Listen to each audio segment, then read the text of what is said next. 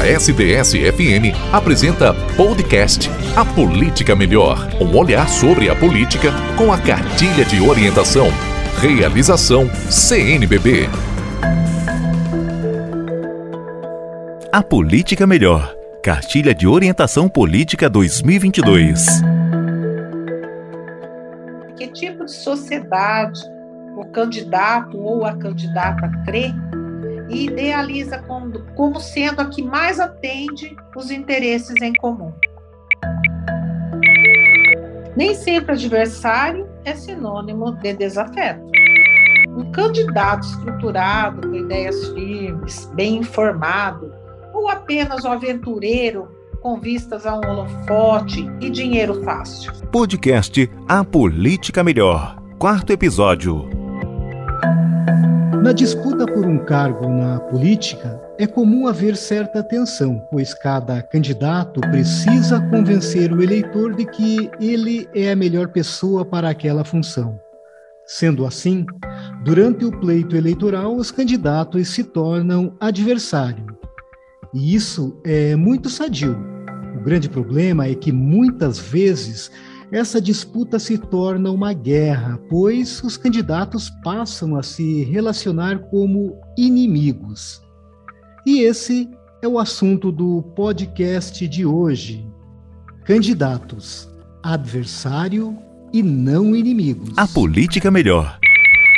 Olá, eu sou Karina de Carvalho, assessora de comunicação do Regional Sul 2 da CNBB, que compreende as dioceses do estado do Paraná. E eu sou o jornalista Jorge Teles, da Signes Rádio RCR, Rede Católica de Rádio, e em nossa conversa de hoje temos a satisfação de ter conosco Célia Zanata, que é advogada formada pela Universidade Estadual de Maringá, no Paraná, especialista em direito processual e marketing. Foi professora universitária por 15 anos e a primeira mulher presidente da Ordem dos Advogados do Brasil, subseção de Paranavaí. E como ela nos disse, uma apaixonada pela justiça. Seja bem-vinda, doutora Célia. Obrigada, Karina, Jorge e a todos e todas os que tiverem a oportunidade de ouvirem nosso episódio. Eu sou Célia Zanata, mulher de fé, temente a Deus, mãe por vocação, cidadã do interior do noroeste do Paraná e advogada de profissão, que crê na justiça e luta pelo direito. Bem-vinda mais uma vez, doutora Célia. Então vamos começar nossa conversa. Né, o, o, essa série de podcasts chama A Política Melhor, que é o subtítulo da cartilha de orientação política do Regional Sul 2 da CNBB nesse ano de 2022.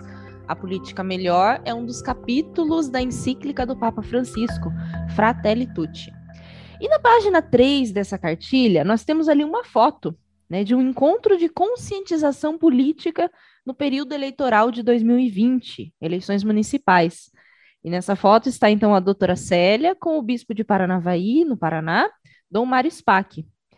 E para introduzirmos então o assunto de hoje, doutora Célia, gostaria que a senhora nos contasse como foi essa experiência em 2020 que a Diocese de Paranavaí e a OAB realizaram no pleito eleitoral, é, realizando ali encontros de conscientização política com os candidatos.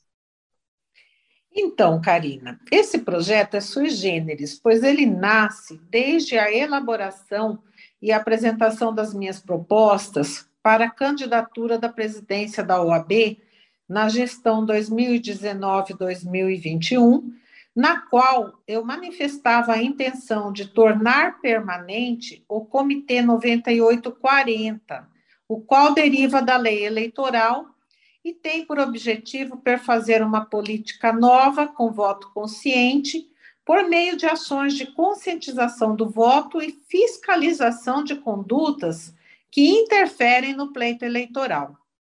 É, e já na posse da minha gestão, eu, como primeira mulher a ser eleita para presidente da subseção de Paranavaí, em uma história de 50 anos de resistência, quebrei o protocolo ao solicitar ter atendido o pedido de que houvesse um momento de oração e louvor a Deus.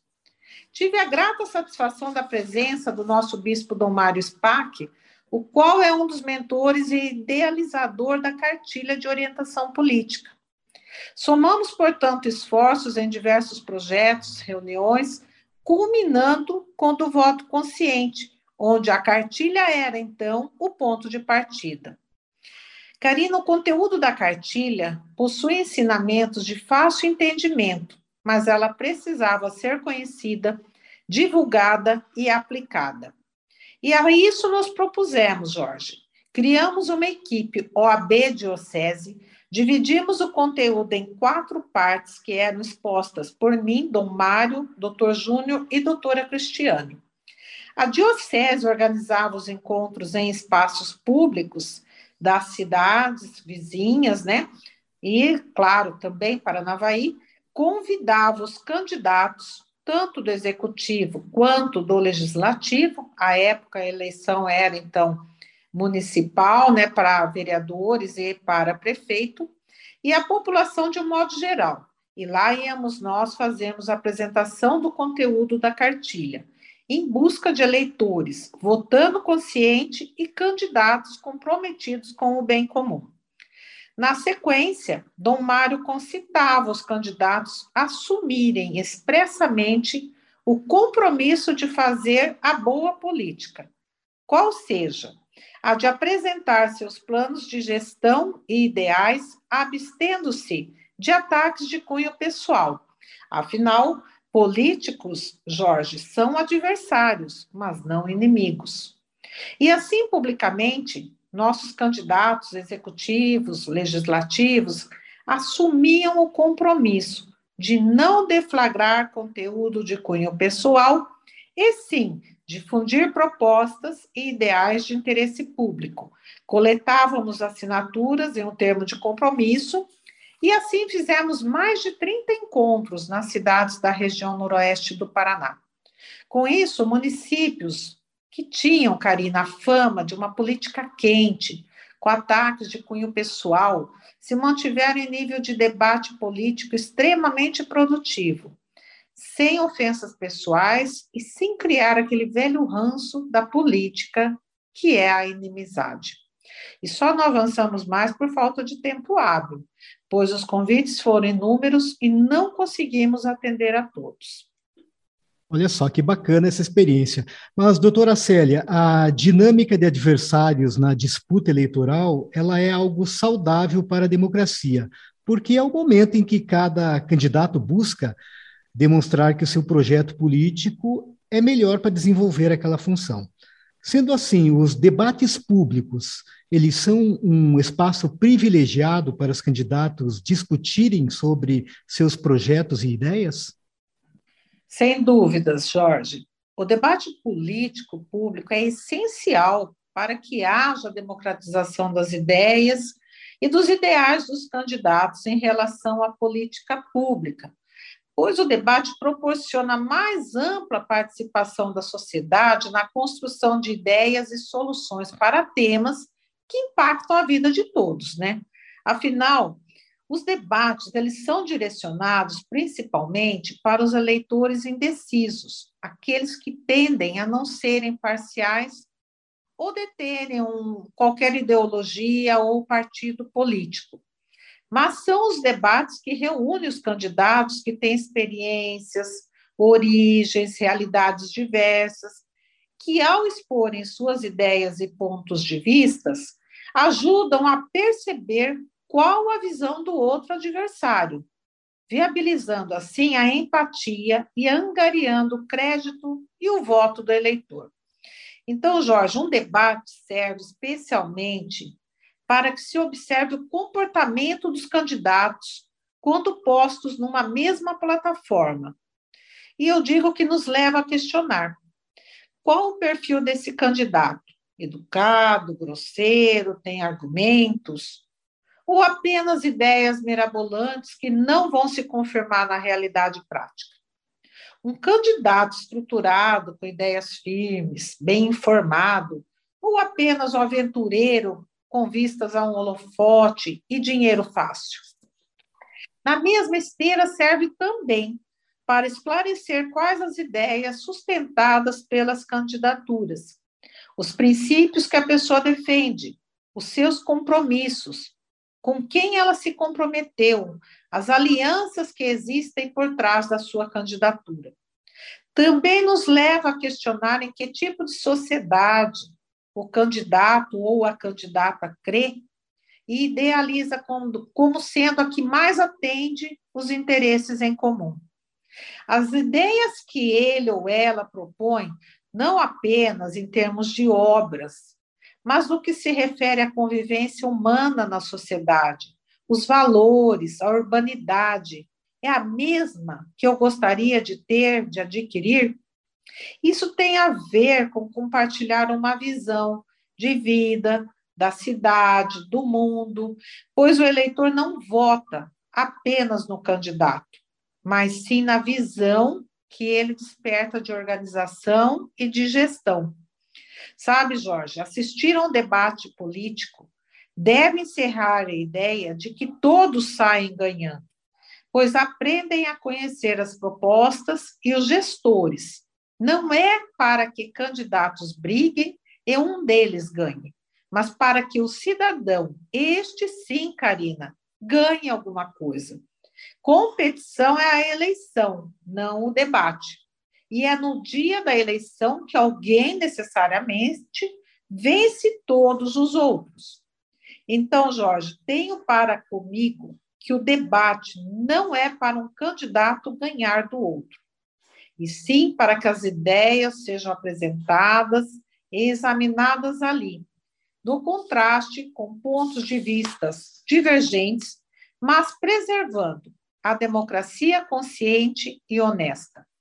Tudo isso para que o cidadão, para quem o debate afinal é feito, conheça as candidaturas, os candidatos, suas ideias e compromissos e tome a decisão eleitoral que lhe cabe, que é um voto consciente, com toda a informação necessária disponível.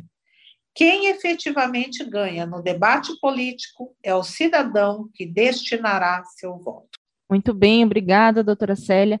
É, gostaria que a senhora nos explicasse, né, é, aí a partir do, do, do, ponto de vista também, né, da área em que a senhora atua, né, no, no direito, né, é, ajudasse o nosso ouvinte a distinguir, né, o que é ser adversário do que é ser inimigo.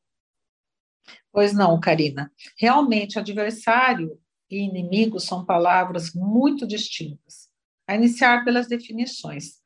Nem sempre adversário é sinônimo de desafeto. Às vezes, apenas representar a parte contrária em uma disputa, partido ou conflito, que é exatamente aqui o caso. Por exemplo, quando estamos em uma corrida, todos os competidores são nossos adversários. Em uma partida de futebol, é o time, a equipe contra o qual se joga. Então, a etimologia da palavra adversário vem do latim, que está contra. Já a palavra inimigo provém do latim para amigo ruim. Então, Karina, o que é um inimigo? Aquele que não é amigo, que tem ódio de alguém, pessoa que prejudica, que é nociva ao outro. Portanto, os discursos de ódio são proferidos por inimigos, onde o grau de rancor é tamanho que discussões parecem ser fomentadas para destilar ódio e não com propostas de convencer os que ouvem ou os eleitores a quem se destinam. Infelizmente, no Brasil, as redes sociais se transformaram em campos de batalha, pois reações ferozes surgem em questão de segundos, pois o ativismo de hoje lida com uma matéria-prima básica, que é a raiva, de cólera intensa. Esse comportamento derivado da intolerância e facilmente encontrado na política. Temos uma grande dificuldade em ouvir o outro, sem nos irritar, e cada um de nós tem seu gatilho próprio, que precisa ser minorado, precisa ser educado, pacificado, a fim de que adversários possam expor suas ideias sem serem atacados. Precisamos, Karina, aprender a exercitar a arte de não guardar rancor por parte de antagonismos de ideias contrárias. E entender, Jorge, que não somos donos da verdade e que em uma democracia precisamos ouvir, entender o que se passa na cabeça de quem pensa diferente de nós. Só assim conseguiremos contribuir para um mundo e uma sociedade mais justa e próspera. A senhora atuou como presidente da OAB aí em Paranavaí. A senhora pode nos dizer qual o papel da Ordem dos Advogados do Brasil no pleito eleitoral? Como que a instituição ela contribui e ajuda nesse processo democrático? Sim. Para que exista na sociedade dignidade e direitos, é preciso também que as instituições atuem na defesa dos mesmos. E este é o verdadeiro papel da instituição Ordem dos Advogados do Brasil. E assim, na política, a OAB reedita cada campanha eleitoral a versão do Comitê 9840, que é uma referência à lei federal de mesmo número que dispõe sobre as regras eleitorais. Esse comitê, Jorge, Comitê 9840, ele visa promover o voto consciente e ações para combater condutas vedadas durante as eleições, recebendo denúncias de abuso do poder econômico, da compra de voto, das promessas indevidas, de fake news, enfim. E isso ocorre através da disponibilização de um aplicativo gratuito de fácil acesso, que permite aos cidadãos denunciar os atos de corrupção eleitoral de forma pública ou anônima, com a inserção de texto, vídeo, áudio, foto, enfim, qualquer material ali é possível, então, é, ser encaminhado ao nosso comitê. Ao receber a denúncia, o comitê verifica se o fato configura uma infração à legislação eleitoral. Em caso afirmativo, encaminha ao Ministério Público Eleitoral. Esse projeto ele já vem sendo realizado há seis eleições, que nesse período milhares de denúncias foram levadas ao Ministério Público. E esse comitê também tem por base o combate às fake news, bem como a OAB tem feito um estímulo à participação de mais mulheres na política, com o combate às candidaturas laranja e com a fiscalização e distribuição de recursos de maneira que mais candidatas possam ser eleitas e tenhamos uma sociedade mais justa, solidária e fraterna. A renovação política precisa tanto de lideranças preparadas como de eleitores conscientes. Por isso, a OAB se empenha em praticar a Liga 9840, que visa despertar esse voto consciente, pessoas comprometidas para a disputa dos cargos públicos e, principalmente, incentiva também as mulheres a participar do pleito eleitoral. Queremos, com certeza, a participação consciente na escolha de novos dirigentes que conheçam de perto nossos problemas, que tenham disposição e capacidade para enfrentá-los, sem importar partidos, com diferentes ideias, mas que tenham em comum a crença de que política é lugar de honestidade, diálogo e dedicação. SDS-FM Durante o inverno, muitas pessoas e famílias sofrem com o frio sem ter como se aquecer. Colabore. Aqueça-os ajudando na campanha do agasalho. Faça sua doação em uma paróquia próxima de você. Apoio Diocese de São Carlos e SDS-FM, junto com você. A tempestade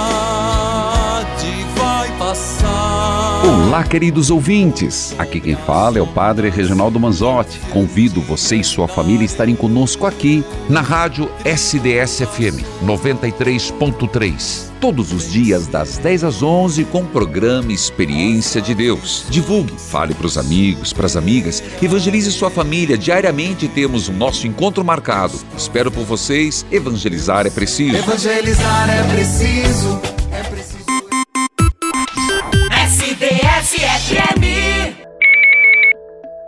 A Política Melhor. Estamos conversando hoje com a doutora Célia Zanata, que é advogada de Paranavaí. E o nosso assunto é candidatos, adversários e não inimigos. Então, doutora Célia, é, queremos saber, há penalidades né, previstas em lei para candidatos que tratam o outro, outro candidato, como inimigo, com ofensas pessoais, difamação da sua imagem, ou até mesmo ameaças? A gente percebe que às vezes esse tipo de atitude é bem explícita hoje. Verdade. Existem diversos tipos criminais, Karina, mas em especial vamos até exemplificar a injúria, onde ela tutela a honra subjetiva, a dignidade e o decoro individual. É sabido que é vedada a veiculação de qualquer tipo de propaganda que possa degradar ou ridicularizar candidatos, pois a liberdade de manifestação do pensamento não pode ser utilizada de maneira abusiva, por meio de ofensas pessoais diretas, sob pena de atingir a honra, a imagem do cidadão e do próprio candidato. Isso gerará um direito de resposta bem como a tipificação de crime eleitoral, que é bastante sério, pois implica de dois a oito anos de prisão, além da pena de multa.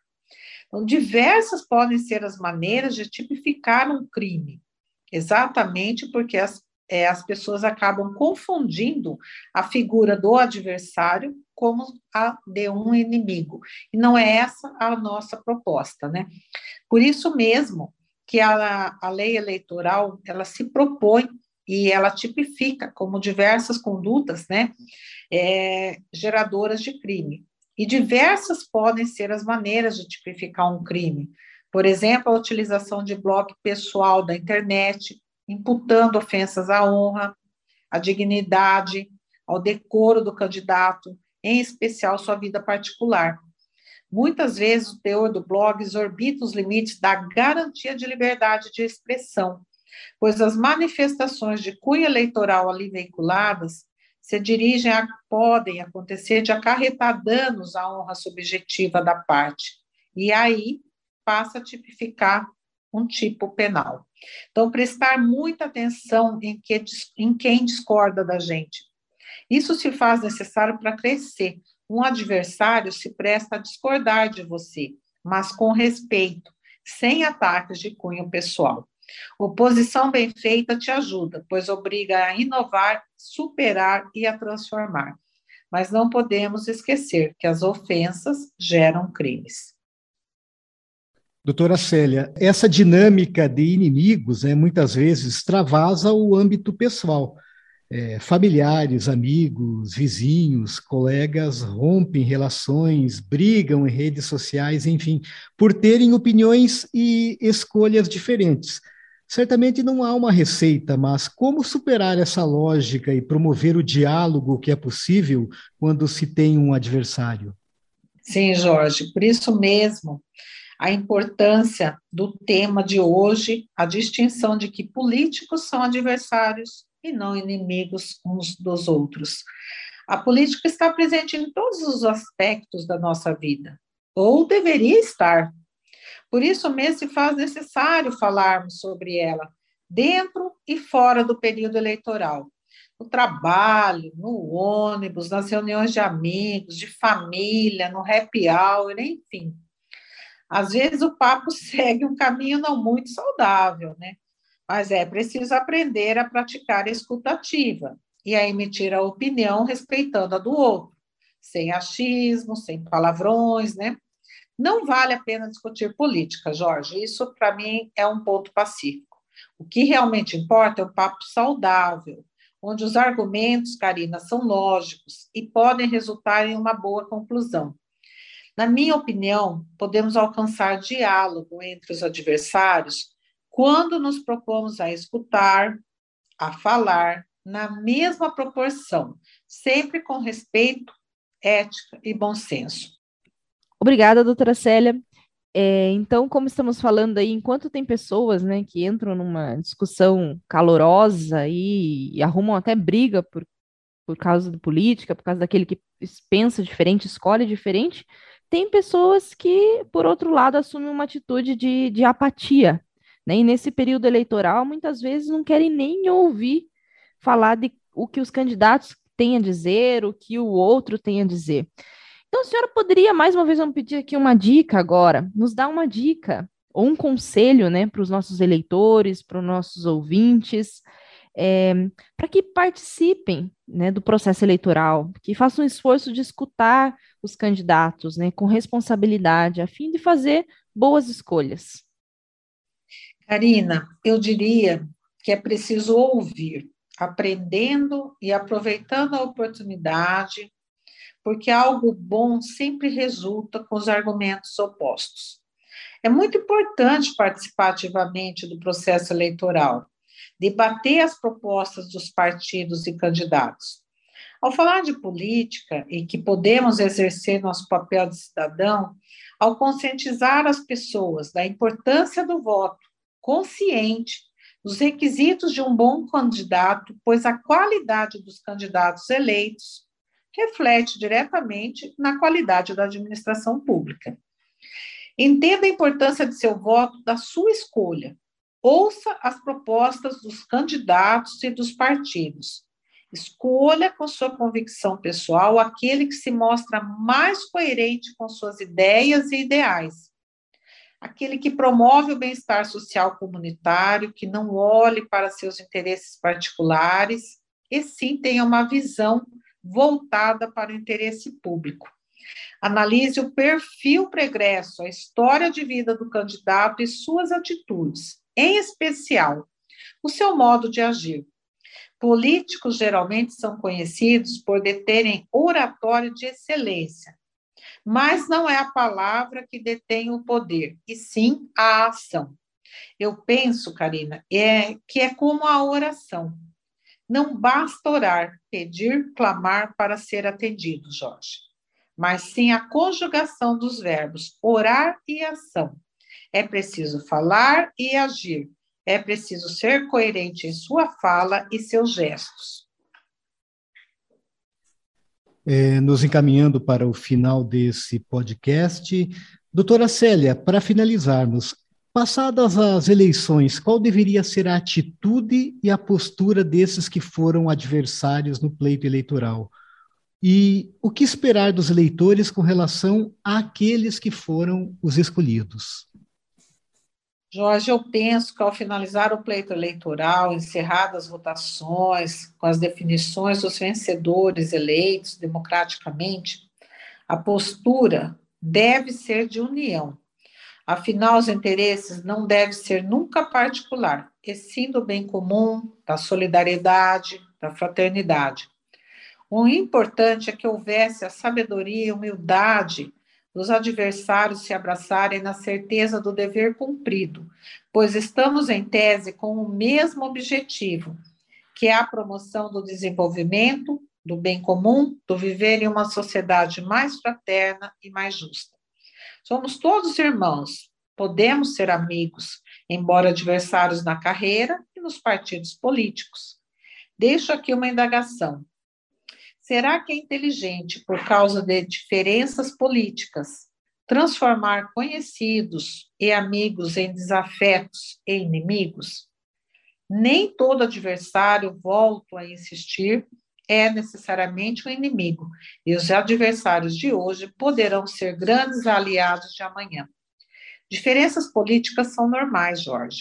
Devemos trocar ideias, debater a política, seus candidatos e evitar, Karina, confrontos pessoais, especialmente com as pessoas de relacionamento próximo. Argumente, mas não imponha seu ponto de vista. Respeito, ética, escutativa devem nortear o diálogo e assim a opção de votar consciente. E eu diria aos eleitores: lembrem de quem vocês elegeram, cobrem o seu voto. Façam isso de forma consciente, é seu direito. Doutora Célia, nós queremos né, agradecer sua presença aqui conosco hoje, né, a participação nesse podcast. Obrigada, doutora Célia, por nos disponibilizar esse tempo para estar conosco. A próxima eleição é a nossa oportunidade de eleger lideranças que nos escutem e nos representem. É hora de acreditar e defender a renovação país é de todos nós, a política deve ser também. Ao invés de campanhas milionárias, precisamos de pessoas conversando com pessoas. Eis o nosso desafio. Muito obrigada. Muito obrigado, doutora Célia. Ameaças à democracia, fake news é o tema do podcast da próxima semana na qual conversaremos com a professora Magali Cunha. Esperamos por você. Até lá. Podcast A Política Melhor, uma iniciativa CNBB Regional Sul 2, em parceria com Signes Rádio, RCR e Pascom Brasil. Roteiro Carina de Carvalho. Edição Jorge Teles. Apresentação Jorge Teles, Carina de Carvalho e Marcos Túlios. Você ouviu podcast A Política Melhor, SDS-FM, junto com você.